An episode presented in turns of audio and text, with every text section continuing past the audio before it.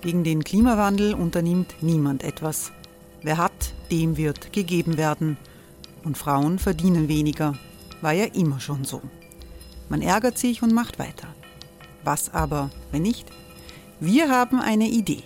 Die Falter Arena macht die Bühne frei für Menschen und Projekte, die das Land verändern. Mein Name ist Eva Konzett. Ich leite das Politikressort im Falter. Und am Sonntag, den 26. Mai, veranstalten wir im Wiener Stadtsaal die nächste Falter Arena. Mit dabei unter anderem der ehemalige Politiker und Neosänger Matthias Strolz, Theresa Imre von Markter, Sonja Jöchtel von Love Politics oder Kari Ochsner von Ochsner Wärmepumpen. Machen statt jammern. Wir schauen uns an, wie das funktionieren kann. Kommen auch Sie vorbei. Alle Informationen und Tickets finden Sie unter falter.at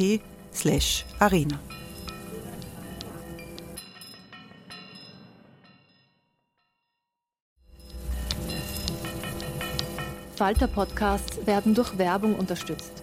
Das hilft bei der Finanzierung unseres journalistischen Angebots. Hey Dave. Yeah, Randy. Since we founded Bombus, we've always said our socks, underwear, and t-shirts are super soft. Any new ideas? Maybe sublimely soft. Or disgustingly cozy. Wait, what? I got it. Bombus. Absurdly comfortable essentials for yourself And for those facing homelessness. because one purchased equals one donated. Wow, did we just write an ad? Yes. Bombas. Big comfort for everyone. Go to bombas.com slash ACAST and use code ACAST for 20% off your first purchase.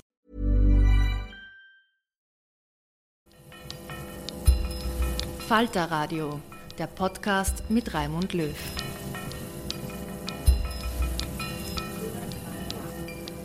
Sehr herzlich willkommen im Falterradio. In dieser Sendung hören Sie einen Meinungsaustausch zur Frage, wie wir Arbeit, Migration und Sozialstaat neu organisieren müssen. Unter dem Titel Eine gute Zukunft für die vielen fand diese Diskussion, die ich leiten durfte, auf einer Bühne der Wiener Buchmesse Buch Wien statt. Wir waren nicht alleine in der großen Messehalle, was man bei einem Live-Event manchmal auch hört, aber die Tontechnik leistet Wunder. Hören Sie sich das an. Meine Gäste hier am Podium sind Ökonomin Gudrun Biffel. Guten Tag. Sie hat ein Buch geschrieben.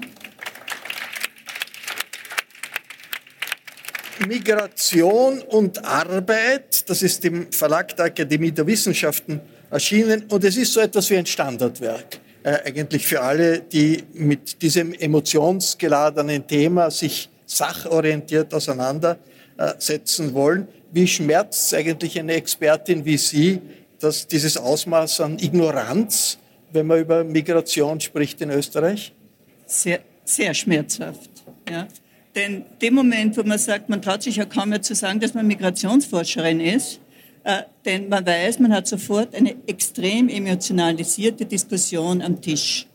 Äh, heutzutage weiche ich dem nicht mehr aus, aber es ist schon herausfordernd hin und wieder. Und wir werden auf die Sachthemen, die Sie sehr fundiert ansprechen, eingehen. Ich begrüße sehr herzlich die Journalistin Melissa Erkurt. Hallo.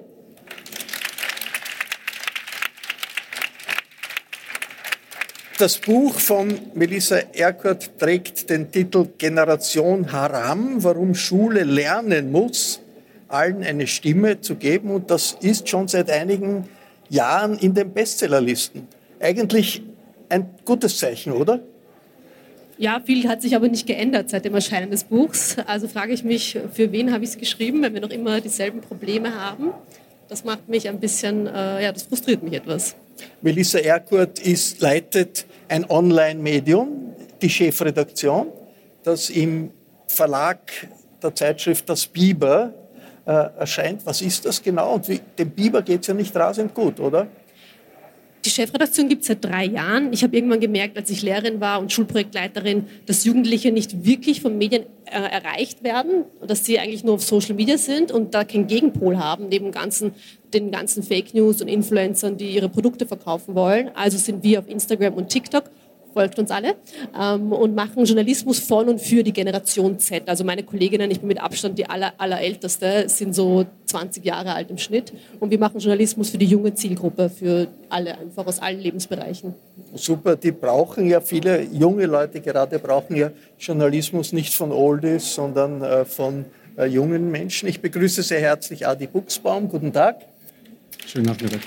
Adi Buchsbaum ist Ökonom in der Wiener Arbeiterkammer. Sein Buch trägt den Titel ABC des Unsozialen, was Sie sagen, was Sie meinen. Und da geht es um das Entzaubern von konservativen Standardaussagen in der Wirtschaftspolitik. Hat sich eigentlich bei Ihnen schon jemand der konservativen Ökonomen bedankt und gesagt, ja, hallo, ich bin ja gar nicht draufgekommen, dass was ich da alles erzähle, dass das gegen den Sozialstaat gerichtet ist. Danke, dass ich das hier lese.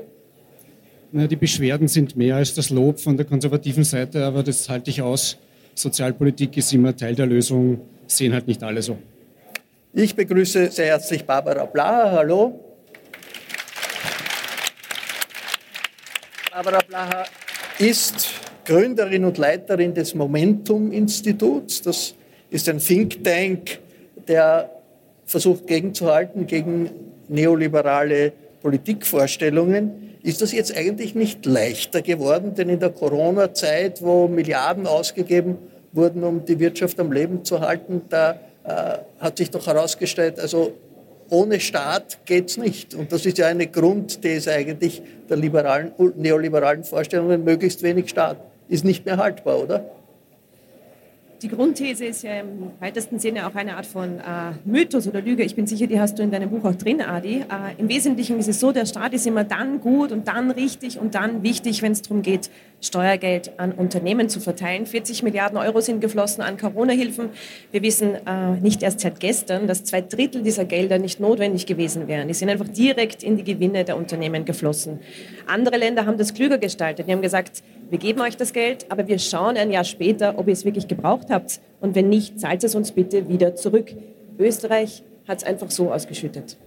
Äh, wir haben uns äh, vorher verständigt, dass wir äh, diese Diskussion so äh, organisieren wollen, dass ich äh, jede äh, der Damen und den Herr hier in der Runde bitte eine Grundthese zum Buch, das hier vorgestellt wird und zu der Diskussion vorzutragen. Die werde ich auch ein bisschen hinterfragen. Dann diskutieren wir über diese Grundthese und so kommt irgendwie jeder und jede dran. Äh, Frau Biffel, es ist ja nicht allzu lang her, da haben Politiker aller Couleur in, in Österreich gesagt, also wir sind kein Einwanderungsland, wir dürfen kein Einwanderungsland sein. Ich erinnere mich an ein Volksbegehren, wo Jörg Haider einst in die Verfassung schreiben wollte, Österreich ist kein Einwanderungsland. In einer Zeit, wo die Realität schon total anders war.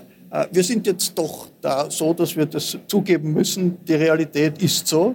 Äh, es, sind große Veränderungen auch auf dem Arbeitsmarkt. Äh, wie ist, sind, ist Österreich, sind die den Arbeitsmarkt beeinflussend damit umgegangen, mit dieser Realität? Immer klarer ist es, wir sind ein Einwanderungsland. Na, Herr Löw, ich fange gleich mit, Ihrer, mit der Frage an, ob Österreich ein Einwanderungsland ist. Denn äh, Sie sagen zwar, die Realität ist, dass wir ein Zuwanderungsland sind, nur sind wir wirklich ein Einwanderungsland in der, in der politischen Dimension. Versteht sich Österreich, das heißt das öffentliche Österreich, die Politik in Österreich als Einwanderungsland. Und das gilt weiterhin so dafür, es ist weiterhin kein Einwanderungsland, sondern wir sind eine Migrationsgesellschaft. Und das kann man an vielen Dingen ablesen. Wir haben zwar einen der höchsten Anteile von äh, Zuwanderern, Migrantinnen und Migranten an, in der Bevölkerung und in der Arbeitswelt. Äh, die Leute sind aber nicht sehr lange hier. Denn, und das merkt man, wir haben Befragungen gemacht, Verlaufsanalysen, wie lange die Leute hier in Österreich bleiben einerseits die Menschen aus, dem Europäisch, aus der Europäischen Union, äh, die bleiben im Schnitt fünf Jahre, das heißt, die lassen sich nicht nieder. Aber auch die Menschen, die aus Drittstaaten kommen, bleiben in einem überraschend geringen Maße in Österreich. Und dann ist die Frage, warum ist das so? Ja? Und da muss man dann schon sagen, wie ist das offizielle Österreich? Das offizielle Österreich sagt, wir sind kein Einwanderungsland. Das spiegelt sich in der Migrationspolitik, in der Zuwanderungspolitik. Das spiegelt sich in äh, der Integrationspolitik. Und das spiegelt sich in den diversen Dimensionen, nicht nur am Arbeitsmarkt, sondern auch im Bildungssegment etc., also Bildungspolitik. Was meine ich damit? Äh, wenn wir ein Einwanderungsland wären und als solches uns deklarieren würden, hätten wir zumindest eine Niederlassungsschiene, die unbefristet ist. Wenn Sie nach Australien, Kanada, USA gehen, da gibt es immer eine Zuwanderung oder Einwanderungsschiene, die da sagt, ich kann mich unbefristet niederlassen. Haben wir nicht. Zuerst zwei Jahre Rot-Weiß-Rot-Karte, zwei Jahre, dann wird es verlängert auf fünf Jahre, nach fünf Jahren wieder auf fünf Jahre. Und dann haben wir die EU-Gesetzgebung, die dann sagt, eigentlich sollte man befristet, unbefristet sein. Aber auch da haben wir keine unbefristete äh, Niederlassung. Und was hat das für Auswirkungen? Das hat enorme Auswirkungen. Das heißt, wenn jemand nicht sich wirklich niederlassen will, wird das Fremdsein, das Gefühl, dass man fremd ist, bei der Person, die zuwandert, genauso vor, vorhanden sein wie bei der Aufnahmegesellschaft. Die haben auch nicht das Gefühl, dass die immer in Österreich sein werden. Ja? Und das und dann kommt natürlich dazu, aus dem heraus erwächst es, wenn die Politik immer sagt, wir sind kein Einwanderungsland, äh, dass äh, es eine Xenophobie, eine Ausländerfeindlichkeit gibt in Österreich, die es so auf diese Art in keinem Einwanderungsland geben würde. Ja? In einem Einwanderungsland ist die, der Tenor der Politik, wir brauchen die Migrantinnen und Migranten und das ist natürlich auch eine der Hauptaussagen da drinnen. Wir brauchen offensichtlich Migrantinnen und Migranten am Arbeitsmarkt. Also das Thema war Arbeit und Migration. Und wir haben das auch gesehen bei der Pandemie, bei den jüngsten Pandemien. Äh, wie wir sogenannte systemerhaltende Berufe genannt haben. Ja? Das sind noch dazu übrigens in hohem Maße Berufe und Tätigkeiten, die extrem anstrengend sind, äh, die belastend sind und unter anderem auch, das habe ich mir auch genau angeschaut, wie die Arbeitsbedingungen in den Bereichen sind, in denen Migrantinnen und Migranten einen hohen Anteil der Belegschaft ausmachen. Wie wirkt sich das aus auf den Arbeitsmarkt? Ein Multi, ist ja ein multikultureller Arbeitsmarkt. Ist das so, dass bestimmte Volksgruppen in bestimmte Arbeitsbereichen dann besonders präsent sind? Und, und, und wie geht man damit um? Hm. Also das ist eine interessante Fragestellung, äh, weil Sie auch die ethnisch-kulturelle Dimension hineingebracht haben. Ja? Äh, die Wurzeln gehen natürlich zurück auf die Gastarbeiterzuwanderung und da gab es ganz bestimmte Bereiche und Herkunftsländer, aus denen man die Migrantinnen und Migranten geholt hat. Daher haben wir äh, Staatsangehörige aus der Türkei und die dann österreichische Staatsbürgerinnen über die Zeit geworden sind. Aber die Türkei hat ganz bestimmte Arbeitsbereiche gehabt. Textilindustrie.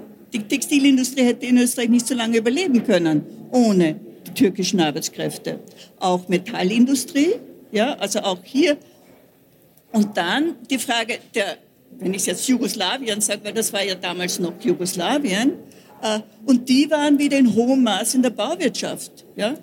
Also das heißt, wir haben schon ganz bestimmte Bereiche, wo Migrantinnen und Migranten hineingekommen sind damals. Und dann haben wir die Verfestigung, ja, über Familienzusammenführung. Und da gehen die äh, Kinder, die nächste Generation ebenfalls diese Schritte in der Ausbildung, eventuell eine höhere Qualifikation, aber sie bleiben noch immer in hohem Maße in den Branchen drinnen, in denen die Elterngeneration war. Wie sehr gibt es so etwas, gibt es überhaupt so etwas wie Zuwanderung ins Sozialsystem? Das ist in der politischen Diskussion ein großes Thema. Die FPÖ und, und die, die Rechtspopulisten trommeln mit dem Argument gegen äh, Migrantinnen und Migranten und, und, und Flüchtlinge. Gibt es das überhaupt? Wenn ja, wie relevant ist es? Ja, von der Definition her sind Arbeitsmigrantinnen und Arbeitsmigranten natürlich Arbeitskräfte, die einen Beitrag zahlen in das Sozialsystem. Und diese Personengruppe kriegt im Schnitt weniger heraus, als sie hineinzahlen. Und das ist durch alle empirischen äh, Befunde nachgewiesen, gilt für Österreich natürlich ebenfalls. Äh, das heißt, weniger Migrantinnen und Migranten, die im Arbeitsleben stehen, zahlen mehr ein, als sie rauskriegen. Das ist so ist es. Eindeutig. Ja, eindeutig. Also das ist eindeutig. Nur es gibt natürlich eine, eine Gruppe von Migrantinnen und Migranten, äh, die weil es nicht anders geht, als Asylwerber, Asylwerberinnen hereinkommen und in dieser Phase leben sie natürlich von der Grundsicherung und das ist ein Element des Sozialsystems. Ja? Und wenn sie dann anerkannte Flüchtlinge sind, dann braucht es auch eine Zeit, bis sie hineinkommen ins Erwerbsleben. Ja? Und in dieser Phase bekommen sie Sozialhilfe oder Mindestsicherung, also dass sie überleben können. Ja? Aber das sind alles durchgehend äh, geringe äh, Gelder. Und wenn man man würde sich fast schämen, wenn man sich anschaut, wie wenig Geld das eigentlich ist. Und es wird so aufgebläht und man sagt dazu, das sind eine Zuwanderung ins Sozialsystem. Letzte Frage an Sie, weil sozusagen der Titel ist die Zukunft der vielen. Mhm. Wäre es in der Zukunft, für die Zukunft der vielen irgendwie sinnvoll, Migration zu stoppen. Das ist ja, naja, Sie lachen, aber die äh, Partei, die zurzeit in den Umfragen ganz vorn liegt, äh, wünscht sich eine Festung Österreich. Das ist der Slogan, Festung Österreich. Was hieße das für die Zukunft der vielen? Ja, Festung Österreich verstehe ich schon auch so, dass man zu ganz bestimmten Migrantinnen und Migranten, die differenzieren ja da auch wieder, ja, obwohl in der generellen Politik geht das normalerweise unter. Aber es ist ganz klar, dass Sie auch sagen, für ganz bestimmte Berufe und Tätigkeiten brauchen wir Migrantinnen und Migranten, keine Frage. Äh, aber die Zukunftsperspektive ohne Migration ist absolut unvorstellbar. Wenn Österreich wirtschaftlich eingebunden ist in diesen globalen und auch wenn es nur der europäische Markt ist, und das sind doch 60 Prozent unserer wirtschaftlichen Tätigkeiten, gehen hinein in die Europäische Union. Äh, da wollen wir einerseits, dass unsere Fachkräfte dorthin gehen, wo sie am besten eingesetzt werden, aber wir holen sie uns ebenfalls herein, damit unsere Wirtschaft dort wettbewerbsfähig ist. Nicht nur allein das, ein Bildungssystem schafft es nicht, eine so umfassende Ausbildung anzubieten, dass wir ausreichend qualifizierte Arbeitskräfte für jeden Fachbereich hätten, wo wir international wettbewerbsfähig also, bleiben wollen. Also für die Zukunft der vielen bitte keine Festung Österreich. Absolut nicht, absolut nicht. Äh, Melissa, Zustimmung, Ergänzung, Widerspruch.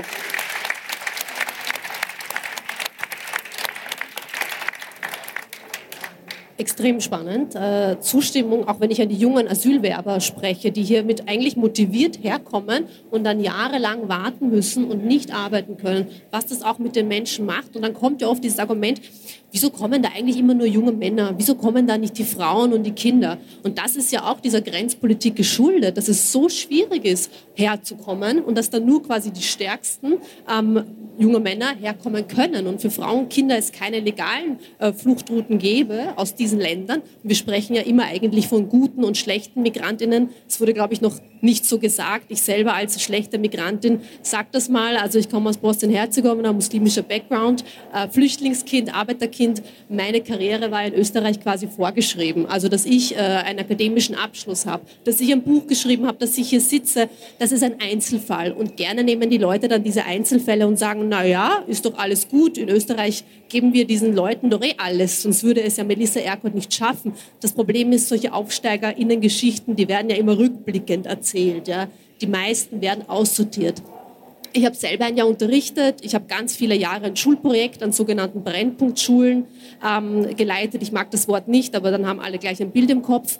Und da habe ich gesehen, dass es eben Melissas, die so motiviert sind und so fleißig, wie ich es war, natürlich zuhauf gibt. Aber wenn sie nicht eine einzelne Person haben, die an sie glaubt, in meinem Fall war es meine Volksschullehrerin, dann werden sie irgendwann aussortiert. Und es ist extrem äh, frustrierend, dass ein so reiches Land wie Österreich, was eh viel Geld in Bildung investiert, aber halt in die höhere Bildung, sich auf eine Person verlässt. Also man verlässt sich darauf, dass es eine engagierte Lehrerin gibt, dass manche von ihnen vielleicht Mentoren sind in Programmen. Und wenn ein Kind das alles nicht hat, dann wird das aussortiert und dann wundern wir uns, ja, dass diese Migrantenkinder irgendwie nichts hinkriegen und die isolieren sich und also die isolieren sich nicht, wir isolieren sie in die Restbezirke, Restschulen ähm, und wo man keine Durchmischung fördert.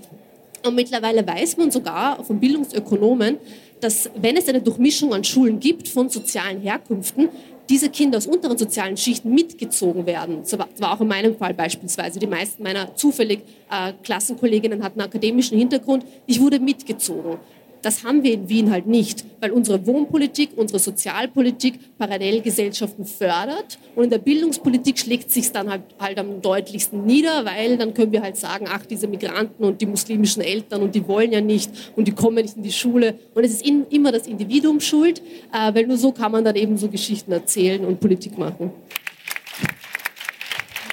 Danke, Adi Buchsbaum. Ergänzung zum Gesagten, Erweiterung, Widerspruch vielleicht sogar? Ich glaube, Zuspitzung würde mir jetzt einfallen. Ähm, ich habe im Buch ein Zitat von Robert Missig drinnen, das mir über die Jahre wichtig geworden ist. Es ist so grausam, dass es noch immer gilt. Und das Zitat geht in die Richtung, äh, das Leben fängt ungerecht an, es hört ungerecht auf und dazwischen ist auch nicht viel besser. Es gibt ja zum Glück den Sozialstaat, der da ein bisschen als Korrektiv in dieses Schicksal eingreift. Und wenn ich das jetzt höre, dann gerade dieser erste Teil, der ist ja wirklich brutal. Das Leben fängt ungerecht an. Äh, das ist eine, eine dunkle Seite des Zitats. Es macht einen Unterschied, wo ich geboren bin, äh, in welcher Familie, welche finanziellen Möglichkeiten meine Familie hat, äh, ob ich dann einen guten Schulweg einschlagen kann, ob meine Talente entdeckt werden, ob, ob ich dann einen, einen Beruf habe, der mich glücklich macht und ich dort gesund bis zur Pension bleiben kann.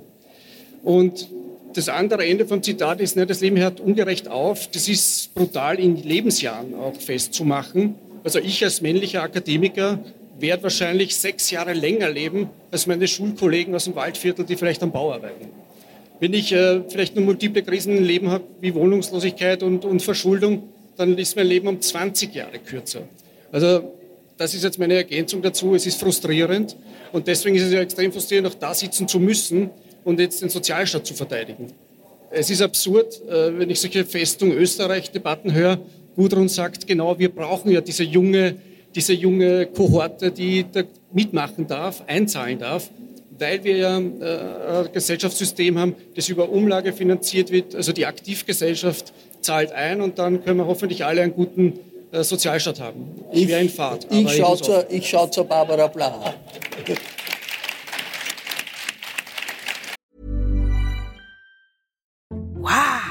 Nice. Yeah. What you're hearing are the sounds of people everywhere putting on Bombas socks, underwear, and t-shirts made from absurdly soft materials that feel like plush clouds. Yeah, that plush. And the best part? For every item you purchase, Bombas donates another to someone facing homelessness. Bombas. Big comfort for everyone. Go to bombas.com slash ACAST and use code ACAST for 20% off your first purchase. That's bombas.com slash ACAST. Code ACAST. Ich darf jetzt auch noch ergänzen. Äh, eine Ergänzung, die ich dazu hätte, zu dem, was auch Gudrun Biffel gesagt hat. Die Frage, zahlen Migrantinnen, Migrantinnen mehr ein oder nehmen sie mehr raus? Das ist ja eine, die politisch besonders aufgeheizt diskutiert wird. Und ich möchte zu Gudruns äh, Erkenntnis, nämlich dass die deutlich mehr einzahlen, als sie rausholen, noch etwas Zweites ergänzen, das wir so eigentlich nicht so oft im Kopf haben. Britische Ökonomen und Ökonominnen haben sich mal die Frage gestellt, was der volkswirtschaftlich wichtigste Job ist. Für jeden Euro, den die Person verdient, haben wir als Volkswirtschaft einen Mehrwert von ungefähr 11 Euro. Diese Art von Relation bringt kein anderer Job zustande. Jetzt lasse ich euch kurz nachdenken, was dieser Job ist. Es ist der Mensch, der den Operationssaal reinigt. Es ist der Mensch, der das Krankenhaus sauber hält. Also die Reinigungskraft im Krankenhaus ist der Job, der volkswirtschaftlich am meisten bringt, weil wenn die ihren Job nicht richtig macht, sind die Leute viel länger im Krankenhaus, als sie sein müssten und können ihren eigenen Berufen nicht nachgehen. Also volkswirtschaftlich ist eine Reinigungskraft von extrem entscheidender Bedeutung. Und Gudrun hat es schon erwähnt, das sind fast ausschließlich migrantische Jobs. Warum sind die migrantisch? Weil sie so verdammt schlecht bezahlt sind. Vollzeit verdient eine Reinigungskraft in Österreich gerade mal an der Armutsschwelle. Für einen Vollzeitjob zahlen wir keine 1500 Euro netto, der körperlich extrem anstrengend ist. Auch das muss man dazu sagen. Ich denke, was notwendig sein wird, um auf den Titel der Podiumsdiskussion zurückzukommen, eine gute Zukunft, was notwendig sein wird, ist, dass wir über den Leistungsbegriff nochmal neu nachdenken. Wir müssen uns die Frage stellen, welche Leistung ist wie viel wert und mit wie viel ähm, Wertschätzung begegnen wir auch. All die Menschen, die in den sogenannten systemerhaltenden Branchen arbeiten, sind überdurchschnittlich belastet und weit unterdurchschnittlich bezahlt. Aber das sind die wahren Leistungsträger und Trägerinnen in unserer Gesellschaft. Also nehmt euch den Satz mit, die Elite sitzt tatsächlich unten. Danke. Melissa, äh, du hast gesagt, äh, die Schule siebt aus. Sie siebt vor allem äh, junge Migrantinnen und Migrantenkinder aus, die gern was machen möchten, engagiert sind, aber sie siebt aus. Was ist der wichtigste Mechanismus dieses Aussiebens und hat sich da eigentlich in den letzten zehn Jahren nichts geändert? Das ist ja bekannt und was du schreibst, ist ja immer wieder diskutiert worden. Hat sich irgendetwas geändert? Man muss sich vergegenwärtigen, dass Bildungsinstitutionen eigentlich der einzige Ort wären, wo man sowas wie Chancengerechtigkeit herstellen könnte, weil da müssen alle durch. Wir haben das verpflichtende Kindergartenjahr, wir haben die Pflichtschulzeit. Eigentlich hätten wir sie da alle. Jetzt macht die Schule vor allem genau das Gegenteil. Sie zementiert soziale Ungleichheit, indem wir zwei Klassen Schulsystem haben. Ja, also wir haben keine gemeinsame Schule. Übrigens in Deutschland und Österreich sind die einzigen Länder, die das noch haben, die so früh trennen. Und dann haben wir keine Ganztagsschulen, beziehungsweise wir haben welche, aber da würde niemand, also kein Bobo-Elternteil, wird sein Kind freiwillig in diese Ganztagsschulen schicken, weil es kein Programm gibt. Ja, das ist so ein bisschen Aufbewahrung. Wir brauchen aber qualitativ hochwertige Ganztagsschulen, damit alle das Programm kriegen, was Kinder mit wohlhabenderen Eltern eh haben. Also äh, Violine am Nachmittag oder keine Ahnung, was machen Menschen mit Geld, Golf spielen, ich weiß es nicht. Aber so solche Sachen bräuchten alle Kinder ähm, und das kriegen sie nicht. Ja, Nachhilfe. Eltern geben so viel Geld für Nachhilfe aus. Da gibt es ja jedes Jahr Millionen, ja, sind das. Was machen Eltern, die sich das nicht leisten können? Vor allem, was machen ihre Kinder? Die hören dann irgendwann auf. Ja. Die kommen dann nicht mehr in die Schule. Übrigens, das ist jetzt ein anderes Thema. Aber wir haben in Pflichtschulen so viele Kinder, die plötzlich nicht mehr auftauchen. Ja? Was passiert mit diesen Kindern? Aber da geht es jetzt eher um Aufenthaltsrecht und so weiter. Aber das sind Kinder. Wir reden gerade von den Kindern, die hier geboren und aufgewachsen sind und trotzdem den sozialen Aufstieg nicht schaffen. Und viele sagen dann immer, aber es ist ja auch wichtig, eine Lehre zu machen oder wir brauchen hier Putzkräfte, wir brauchen Bauarbeiter. Großartig, aber erstens müssen wir sie dann bitte besser bezahlen und zweitens bin ich aber dafür, dass jeder die freie Wahl hat. Und Menschen aus unteren sozialen Schichten, vor allem wenn sie Migrationshintergrund haben, haben diese Wahl oft gar nicht. Die wird schon erste Klasse Volksschule getroffen. Da kann man schon sagen, diese Person wird mal den sozialen Aufstieg schaffen und die andere nicht. Und wir wissen überhaupt, dass der soziale Aufstieg, ich glaube in Österreich, fünf Generationen braucht man aus einer unteren sozialen Schicht in eine höhere. Das sind, ich glaube, du hast es mal so gut ausgerechnet, 125 Jahre. Und das sollen jetzt diese Kinder einfach hinkriegen. Und mit dieser Motivation soll man ihnen sagen, streng dich an, sei fleißig, wirst es halt in 125 Jahren hinkriegen vielleicht, deine Urenkel. Du beschreibst äh, immer wieder Lehrerinnen und Lehrer, die Heldinnen sind, weil sie sich äh, wahnsinnig engagieren, weil sie einzelnen Kindern auch unglaublich bringen und deren Leben beeinflussen können. Was müsste passieren, damit das Engagement dieser Lehrerinnen und Lehrer auch irgendwie sich aufs System auswirkt, besser aufgegriffen wird. Es sind nicht nur Lehrerinnen und Lehrer, sondern auch Kindergartenpädagoginnen, Freizeitpädagoginnen, die vor ein paar Wochen in Wien auf die Straße gegangen sind, weil teilweise äh, die Assistenten von Freizeitpädagoginnen gerade mal äh, über der Armutsschwelle verdienen. Also die verdienen unglaublich schlecht. Ich weiß, viele glauben, ach, Lehrerinnen, die haben ja eh nur Urlaub und verdienen eh ganz gut stimmt halt nicht. Ja? Also dieser Job ist so anstrengend. Man ist nämlich nicht nur Lehrerin, wenn man engagiert ist, ist man gleichzeitig Pädagogin. Ich habe Kolleginnen gehabt, die haben die SchülerInnen in der Früh angerufen als Wecker, weil sie wussten, die Eltern sind um 5 Uhr früh schon arbeiten und sonst kommen die Kids nicht in die Schule. Ich habe Kolleginnen gehabt, die, waren, die sind mit den Kindern äh, zum Jugendamt gegangen, die sind mit den Eltern Amtswege abgegangen. Also wenn du wirklich eine engagierte Lehrkraft bist, dann landest du in Österreich im Burnout das muss ich jetzt so überspitzt formulieren, wenn du das alles leistest, was eigentlich unser Staat leisten müsste. Wir schauen ja gerne auf die PISA-Ergebnisse von Schweden. Was haben die dort aber? Die haben multiprofessionelle Teams. Das heißt, die haben an den Schulen Ärztinnen. Wieso ist Kindergesundheit in Österreich noch immer irgendwie so Privatsache? Ja? Also die haben Ärztinnen an den Schulen, die haben äh, Theaterpädagoginnen, Sportpädagoginnen, alles Mögliche da muss das Kind nicht einmal ähm, Schulsachen zur Verfügung stellen, das Elternteil. Die lassen ihre, ihre Schulsachen sind in der Schule, das wird alles von der Schule zur Verfügung gestellt. Und in Österreich muss man sich irgendwie den Schulranzen selber kaufen und alles Mögliche. Das kann sich halt nicht jeder leisten. Melissa, ich hätte noch eine ganz aktuelle Frage. Wir haben im Vorgespräch, wie wir hierher gegangen äh, sind, darüber gesprochen, die Auswirkungen der internationalen Situation, konkret des äh, äh, Kriegs in Gaza auf die Schulen, auf die Öffentlichkeit bei uns. Du hast beschrieben die Machos teilweise in den, in den Schulen, die die Mädchen drangsalieren. Wir lesen, dass in manchen Schulen zum Beispiel das Wort Jude als Schimpfwort, ein übliches Schimpfwort ist. Ist das wirklich so? Ist das auch deine Erfahrung? Und, und wie gefährlich ist das, dass es hier eine Radikalisierung auch an den Schulen gibt? Wie kann man damit umgehen? Das klingt jetzt vielleicht ein bisschen feige von mir, aber ich muss ehrlich zugeben, ich war noch nie so froh, gerade nicht Lehrerin zu sein. Nicht mal während der Corona-Pandemie habe ich mir gedacht, boah, ähm, es herrscht gerade echt eine explosive Stimmung, würde ich sagen, Ausnahmezustand an Schulen. Und was erwarten wir jetzt wieder? Dass die Lehrerinnen den Nahostkonflikt im Klassenzimmer lösen. Neben dem riesigen Personalmangel, neben den ganzen Baustellen sollen sie das jetzt auch übernehmen. Das wird nicht klappen. Es muss eigentlich die ganze Gesellschaft daran arbeiten. Wir müssen sofort, am besten morgen, Externe an die Schulen schicken, ähm, Zeitzeuginnen unter Schutz, Menschen, die Krieg erlebt haben, die diesen Jugendlichen veranschaulichen, was Krieg und Terror bedeutet, dass es nichts ist, was cool ist wie auf TikTok oder heldenhaft, dass Krieg, Terror immer nur Leid bedeutet. Und das schaffen LehrerInnen nicht selber. Sie bewegen sich ja selber in einem, äh, wissen nicht, was sie jetzt sagen dürfen, was sie können, haben nicht die Kapazitäten. Aber wir tun das denen irgendwie zuschieben, löst ihr bitte diesen Konflikt. Gleichzeitig sagen Terrorismusforscher, dass natürlich jetzt wieder Attacken steigen, immer wenn im Nahen Osten brodelt, steigt auch das Risiko für Terroranschläge. Wir hatten gerade Bombendrohungen an Schulen, sieben Schulen letzte Woche. Dann an die Schule gehen und dann noch weiter Schulstoff machen und Schularbeiten und so weiter. Das verlangen wir gerade von unseren Lehrerinnen, während die meisten von uns jetzt wieder nach Hause gehen und so weiter, sind die am Montagmorgen wieder in der Schule und dürfen da Konflikte äh, weltpolitische lösen. Aber, aber, ist das wirklich so, dass, ein,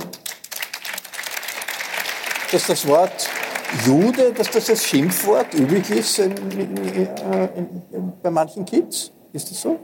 Ja, also von allen unterschiedlichen Herkünften ist tatsächlich so. Ähm, auch ich habe, ähm, als ich in der Schule unterrichtet habe, immer wieder über Themen wie Antisemitismus, Rassismus sprechen müssen. Wir wissen aber auch aus der Forschung, dass zum Beispiel Jugendliche, die selber diskriminiert werden, sich dann eher so andocken an so ähm, Radikale, die ihnen versprechen, hey, äh, ihr werdet ja im Westen eh diskriminiert und kommen, wir glauben an euch und an den Westen und Israel und äh, Jüdinnen als Feind skizzieren. Also was wir machen müssen, ist gerade eben diese Jugendlichen auffangen, ähm, mit ihnen reden, vor allem eben an die Schulen gehen, nicht den Lehrerinnen alleine damit lassen, sondern Expertinnen, die an die Schulen gehen müssen und das wirklich jetzt und nicht im nächsten Schuljahr, wo es vielleicht schon irgendwie zu spät ist, weil TikTok, Twitch, Instagram, das sind diese äh, Quellen, die Jugendliche konsumieren. Falschmeldungen häufen sich, werden geteilt und da müssen wir jetzt hinschauen und den Jugendlichen helfen, ähm, zu unterscheiden und um auch zu wissen, was Hass eigentlich anstellen kann und dass nichts davon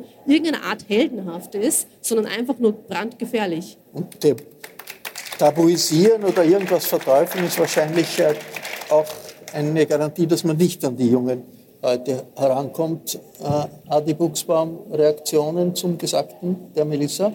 Schwierig. Ich würde gerne eine Brücke machen, lieber zu was.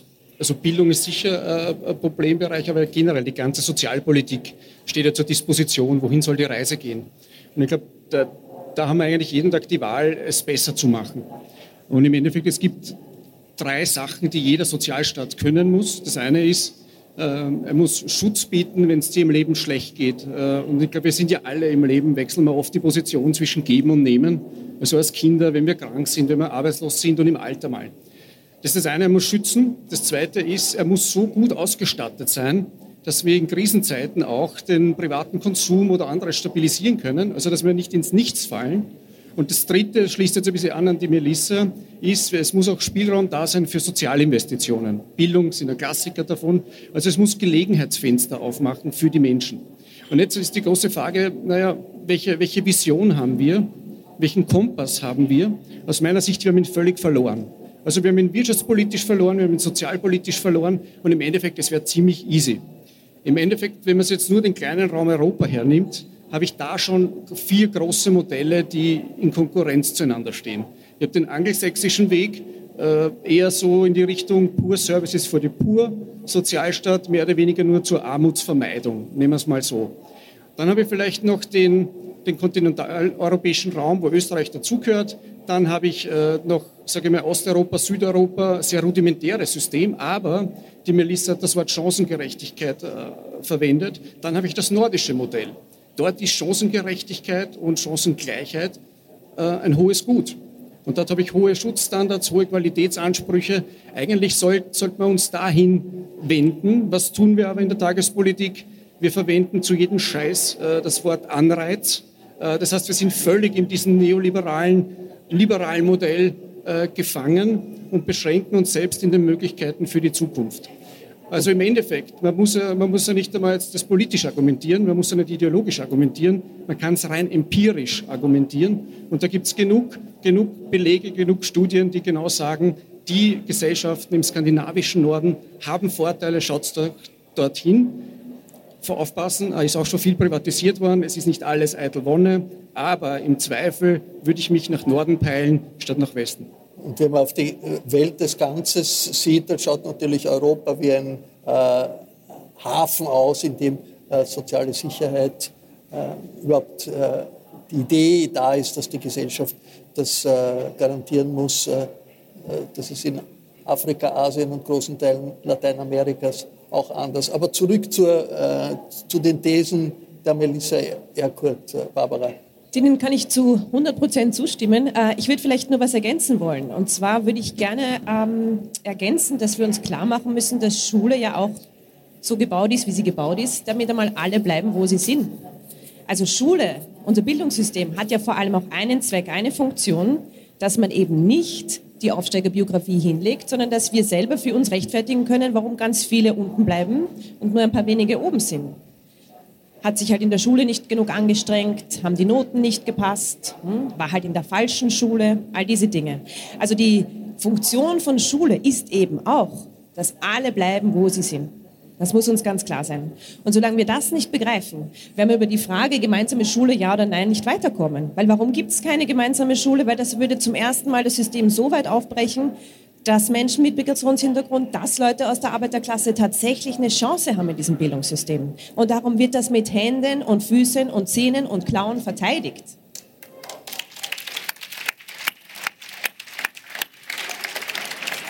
Das ist, das ist das Erste, das uns klar sein muss. Und das Zweite, äh, wenn wir über Bildung sprechen, Melissa, du hast das Gott sei Dank äh, auch schon miterwähnt, haben wir immer die Schule im Kopf. Aber in Wirklichkeit, wenn wir wollen, dass ein Bildungssystem Chancengerechtigkeit ermöglicht, beginnt das mit null Jahren. Was die Schule, was Bildung leisten kann, um diese unterschiedlichen Herkünfte und Hintergründe auszugleichen, das kann sie nur ganz am Anfang, nämlich im Kindergarten. Wir haben den Kindergarten als Bildungsinstitution ja noch überhaupt nicht begriffen. Das sehe ich, wenn ich mir anschaue, zu welchen Bedingungen die Menschen dort arbeiten müssen. Das sehe ich, wenn ich auf die Gruppengrößen schaue. Also ich meine, willst du 25 Dreijährige bilden? Mit eineinhalb Leuten, die den Tag über in dieser Gruppe stehen. Das funktioniert ja schon rein von der Größenordnung gar nicht. Also Kindergärten als Bildungsinstitutionen begreifen heißt, dass wir sie deutlich besser ausstatten, die Gruppen viel, viel kleiner machen und das Personal dort endlich entsprechend ihrer Ausbildung auch bezahlen. Das wäre übrigens auch etwas, das für Frauen ganz super wäre, sind alles Frauenjobs. Frau, Frau Biffel, wenn wir uns das so anhören, äh, ist das ein Resultat von Unbeweglichkeit, von Ignoranz oder ist, da auch, ist das auch gewollt, diese Selektionsmechanismen, obwohl es ja der Gesellschaft als Gesellschaft mehr schadet als nützt? Das ist, glaube ich, sehr, sehr kontrovers zu diskutieren, dieses Thema. Ja? Äh, anzunehmen, dass das Bildungssystem da ist, um die Leute dort zu halten oder die Strukturen, die Sozialstrukturen zu erhalten, ist natürlich eine starke Hypothese, würde ich jetzt sagen. Denn von der Grundidee ist es ja schon so, dass wir sagen, dass wir über die Bildung aufsteigen können. Das ist so eine, eine Annahme, sagen wir jetzt einmal so. Dass unser österreichisches Bildungssystem äh, das in relativ geringem Maße schafft, das ist die große Frage, warum ist das so? Und ich will es eigentlich nicht glauben, dass das wirklich der gesellschaftliche Konsens ist, dass, dass das System so ist. Es ist allerdings sehr schwierig, ähm, offensichtlich politisch sehr schwierig umzusetzen, die Idee der Ganztagsschule, äh, weil die Frage zuerst, die ist, wie organisiert, ich meine, eines ist die politische Dimension, die andere ist die Dimension, wie organisiere ich eine Schule. Es gibt unwahrscheinlich viele gute internationale Erfahrungen und ich habe das, was hier angeschnitten worden ist als Problem, in Elementen in italienischen Schulen, die Reggio-Schulen gibt es, wo diese Schulen hineingehen in die Gesellschaft und äh, den Polizisten die Polizistin hereinholen in die Schule und die Kinder überall in der öffentlichen Administration eingebunden sind, sodass sich die Schülerinnen und Schüler in ihrer Umgebung auskennen und wissen, wie die Gesellschaft funktioniert. Also keiner macht es bei, sagt, Italien hat ein gutes Schulsystem. Jeder sagt, hm, die nordischen Länder. Ich würde sagen, es gibt in allen Ländern wahrscheinlich Möglichkeiten der Flexibilisierung. Nur ist die große Frage, in welchem Maße wird es in Österreich wahrgenommen? Ja?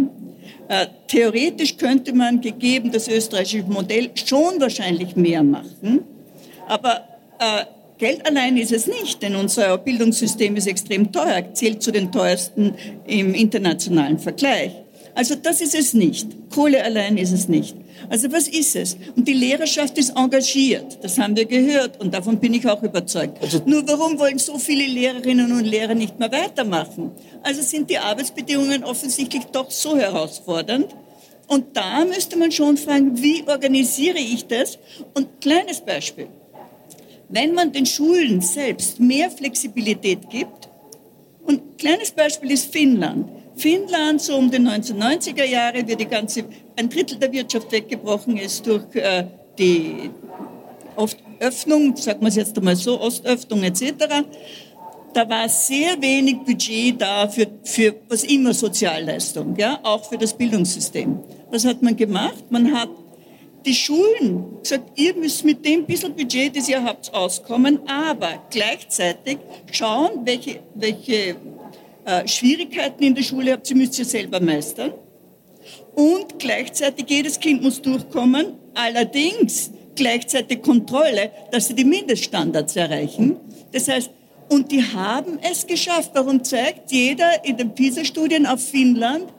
Und warum sind sie so erfolgreich? Weil eben äh, die einzelnen Schulen dort ansetzen können, welche Schülerinnen und Schüler sie haben, welche Rahmenbedingungen sie haben. Und innerhalb dieses Rahmens können sie sehr wohl sich frei bewegen. Und, da und wirklich, das können wir in Österreich. Und da ist die Unbeweglichkeit sozusagen in Österreich natürlich viel, viel größer. Eindeutig. Und das hat auch mit der Finanzierung in, etwas in, zu tun. In, in anderen Staaten.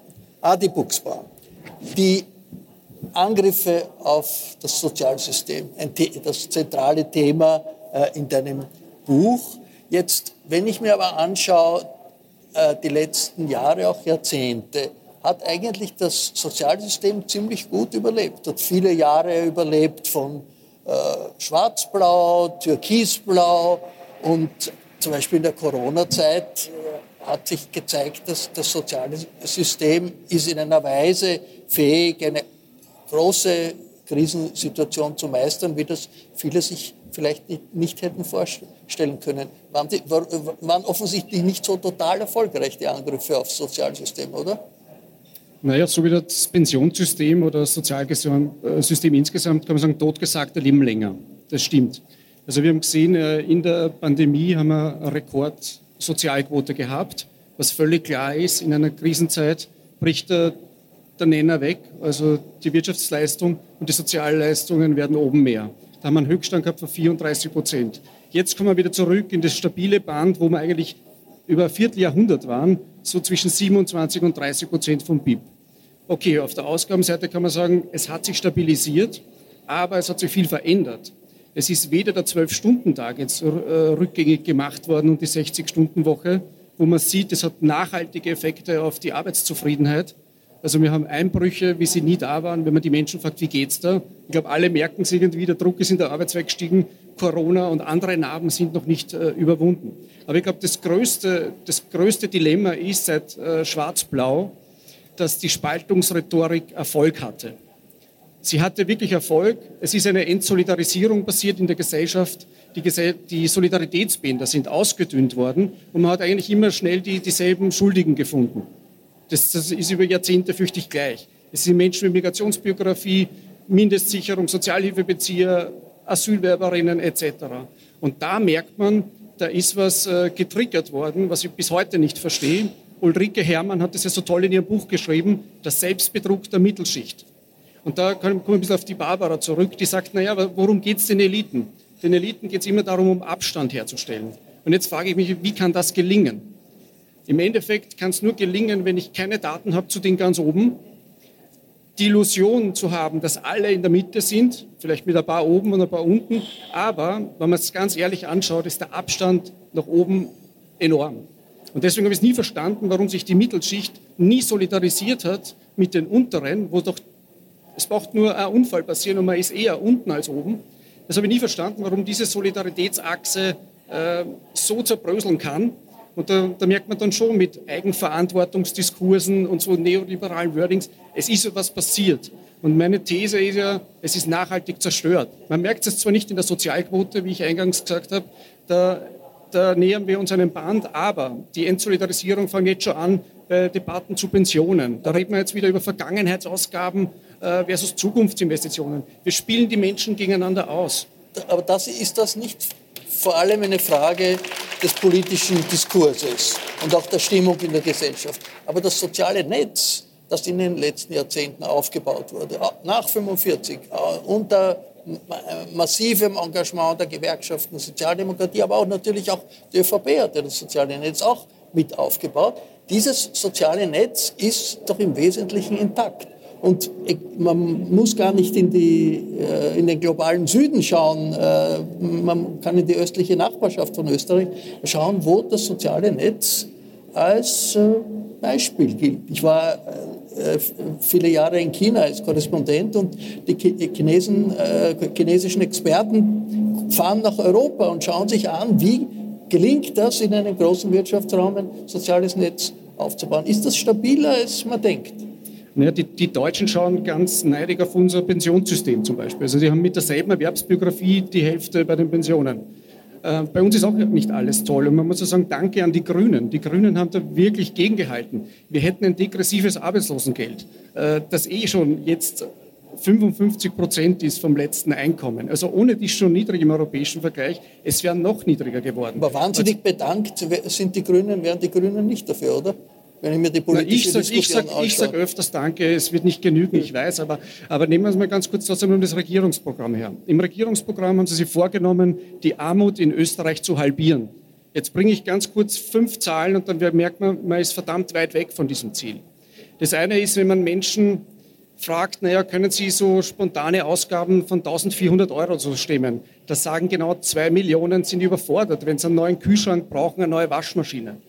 Dann es wird immer ärger, wenn man sagt, okay, kommst du mit dem Einkommen aus? Na gut, Teuerung brauchen wir nicht recht reden. Eine Million. Ich könnte es jetzt durchdeklinieren. Wir haben so viele Indikatoren mittlerweile. Also an der Empirie liegt es nicht. Und dann muss man in einem reichen Land zugeben, dass 260.000 Menschen nicht einmal ein zweites Paar Schuhe haben. Also wo sind wir denn bitte? Also es ist ja absurd, in so einem reichen Land sowas zuzulassen. Und dann, und dann Menschen wie mich, die dann sowas aufzeigen, werden dann eigentlich als undankbar oder als, was nicht, als Zündler hingestellt. Das sehe ich nicht. Es ist meine Aufgabe, Sozialstatistik darzulegen und gute Rezepte aufzuzeigen. Es ist ja nicht einmal schwer. Es ist nicht schwer. wir haben einen Prozess gestartet vor eineinhalb Jahren. Die Ministerinnen sind immer eingeladen dazu. In jedem Bereich kann man ganz schnell die richtigen Rädchen drehen. Die Frage ist, will? Nach einer der zweite Schaden, der nämlich neben der Spaltungsrhetorik passiert ist, ist, wir sind wieder so in ein traditionelles Familienmuster gekommen. Wir haben den Frauen wieder Sachen umgehängt, die wir ihnen eigentlich abnehmen wollten. Und das ist eigentlich genau das Versagen dieser Regierung. Sie haben wieder nichts gemacht bei der sozialen Infrastruktur. Sie entlasten Familien jetzt vielleicht mit ein paar Einmalzahlungen und Geldleistungen. Aber am System ist nicht gedreht worden, denn an Frauen ist noch mehr aufgeladen worden. Und will man das wirklich? Also ich schäme mich dafür. Barbara wird nicht total widersprechen, nehme ich an. Nein, nein, ich, werd, äh, ich möchte nicht total widersprechen. Ich möchte auf eine weitere Ebene hinweisen. Äh, Raimund Liff, Sie haben sehr schön ausgeführt, naja, aber unser soziales Netz, das hat sich doch jetzt so gut entwickelt und ist ja auch so tragfähig und stabil gewesen. Da hat ja auch Schwarz-Blau nichts dran gedoktert. Und dann sage ich euch nach außen hin, mit den Leistungen, die da sind, stimmt das über weite Strecken, auch wenn viele, viele kleine Verschlechterungen durchaus stattgefunden haben. Adi Buchsbaum hat auf ein paar hingewiesen. Aber Wir müssen uns die Frage stellen, wer zahlt denn eigentlich dieses soziale Netz? Wo kommt denn die Kohle her? Und das ist ja das Interessante. Und deshalb ist auch klar, warum das so stabil ist. Wir zahlen uns das nämlich alle schön selber. Die Arbeitnehmerinnen und Arbeitnehmer zahlen sich ihr Sozialsystem selbst durch zum Beispiel sehr hohe Steuern auf Arbeit. Wir zahlen das jedes Mal, wenn wir beim Biller stehen und eine Wurstsemmel kaufen, mit unseren Konsumsteuern. Von 100 Steuereuros kommen 80 von uns. 80. 80. Ja? Also das ist mal das Erste. Und dann muss man natürlich auch fragen, was ist mit den anderen? Dann kann ich euch sagen, 6 von 100 Steuereuros kommen aus den Konzerngewinnen und 4 von diesen 100 Euros kommen aus dem Vermögen. Also wenn wir uns das ganz kurz anschauen, 80 zu 4 ist momentan äh, die, die Architektur unseres Sozialsystems. Das heißt, den Sozialstaat, den finanzieren wir uns selber. Und da wurde sehr wohl herumgedoktert im Hintergrund, haben wir gar nicht so mitbekommen, bei der Frage von, wer schmeißt denn wie viel hinein. Da ist seit den 70ern die Kurve auf vermögensbezogene Steuern schön nach unten äh, gewandert. Von 4% auf nur noch 1% der Wirtschaftsleistung. Dann schauen wir uns an, was ist mit den Konzerngewinnen. Zum zweiten Mal in Folge senkt die Regierung jetzt die Steuern auf Konzerngewinne. Also nachdem wir 40 Milliarden Euro Corona-Hilfen rübergeschoben haben, sagen wir jetzt noch, und Steuern braucht es eigentlich auch keine mehr zahlen. Also da wurde sehr wohl gedoktert an der Frage von, wer finanziert das soziale System. Und da gehört dringend gegengesteuert, ein bisschen wieder in Balance gebracht, wer eigentlich für diesen gesamten Steuerkuchen zur Kasse gebeten wird. Ergänzungen, Zusätze, Widerspruch, Frau Biffel. Nee, ich hätte zu einigen der, der, Themen noch Ergänzungen. Also, wenn es migrationsbezogen ist, ja, äh, schon angeschnitten worden, äh, dass äh, hier es angeblich Schmarotzerinnen sind. Die arbeiten aber in sehr hohem Maße, vergleichbar mit der österreichischen Erwerbspopulation und zahlen daher, weil sie häufig in niedrigem Einkommen sind, überproportional äh, einen Beitrag in unser Sozialsystem. Also wir wissen schon, dass sie mehr einzahlen, als sie herausbekommen. Also ohne Migrantinnen und Migranten würde ich meinen, könnten wir unser Sozialsystem und das ist eine gute Zukunft für die vielen äh, auch nicht erhalten. Melissa? Wir messen auch Menschen nicht gern so im Wert, quasi, was sie einbringen an wirtschaftlicher Kraft. Aber es, wenn wir das so machen, ja, natürlich ist es auch in unser aller Interesse, haben wir einen riesigen Fachkräftemangel, darüber haben wir ja schon gesprochen. Die werden vom Ausland kommen. Wir müssen erstens die Fehler der Vergangenheit nicht nochmal wiederholen. Und zweitens, glaube ich, rechnen wir noch immer mit falschen Zahlen, weil all diese Menschen bringen im Schnitt eins bis zwei Menschen dazu, also auch Kinder. Das heißt, wir sind gerade beschäftigt darin, gerade mal die ukrainischen Geflüchteten aufzunehmen, die von 2015, 16, da haben wir auch noch nicht, die Deutschförderklassen sind eh komplett gescheitert. Ja? Also wir müssen, glaube ich, hinschauen, dass wir die Fehler der Vergangenheit nicht wiederholen. Aber gerade gibt es ja noch nicht wirklich richtige Pläne, wie das passieren wird. Und deswegen werden wir in zehn Jahren dann hier sitzen und sagen, oh nein, hat wieder nicht geklappt. Noch einmal, kommen wir noch einmal zurück auf die Frage, wie stabil ist der Sozialstaat? Wird er destabilisiert oder nicht auch ausgebaut? Äh, unter der schwarz-grünen Regierung hat es doch einen großen Schritt gegeben, der Valorisierung von Sozialleistungen, um den sich viele Regierungen bemüht haben. Auch sozialdemokratisch geführte Regierungen ist damals nicht gelungen. Äh, wie wichtig ist das und ist das nicht auch ein bisschen ein Hoffnungsschimmer, dass der Sozialstaat nicht dauernd demoliert wird, sondern eine ÖVP-grüne Regierung da einen großen Schritt zur Verbesserung des Sozialstaates macht? Die Anpassung der Sozialleistungen an die Teuerung, jedes Jahr jetzt, äh, ist tatsächlich ein ganz, ganz wichtiger Schritt. Äh, da stimme ich zu, zu 100 Prozent. Gleichzeitig müssen wir auch sehen, die allerwichtigste Sozialleistung in der Armutsbekämpfung wird nicht valorisiert, das ist das Arbeitslosengeld. Wir wissen, dass das höchste Risiko in die Armut abzurutschen hat jemand, der seinen Job verloren hat. Und wenn ich bei einer... Aber es ist zu wenig, also, aber es geht in die richtige Richtung. Es geht in die richtige okay. Richtung, aber da hätte ich noch viele weitere äh, Schräubchen, an denen man drehen könnte, um den Sozialstaat armutsfest zu machen. Denn der ist ja schon wirklich, wirklich toll gebaut. Er hebt jedes Jahr eine Million Menschen über die Armutsgrenze, aber eineinhalb Millionen Menschen halt nicht. Er ist einfach noch nicht gut genug. Und da müssen wir dringend hinschauen. Die Podiumsdiskussion, die Sie gerade gehört haben, fand am 12. November 2023 in der Buch Wien statt. Bei den Veranstaltern bedanke ich mich sehr herzlich für die Zusammenarbeit. Die angesprochenen Bücher können Sie im Falter Buchversand bestellen. Ich verabschiede mich von allen, die uns auf UKW hören. Aktuelle Debatten über Sozialpolitik und gesellschaftliche Veränderungen finden jede Woche im Falter ihren Niederschlag. Ich empfehle ein Abonnement des Falter Alle Informationen gibt es im Internet unter der Adresse abo.falter.at. Auch Geschenksabos können Sie buchen oder auch ein Testabo, das gratis ist. Ursula Winterauer hat die Signation gestaltet. Stefan Grassel von der Eventfirma Musik und Licht hat die Podiumsdiskussion aufgezeichnet. Philipp Dietrich betreut die Audiotechnik im Falter. Ich verabschiede mich bis zur nächsten Sendung.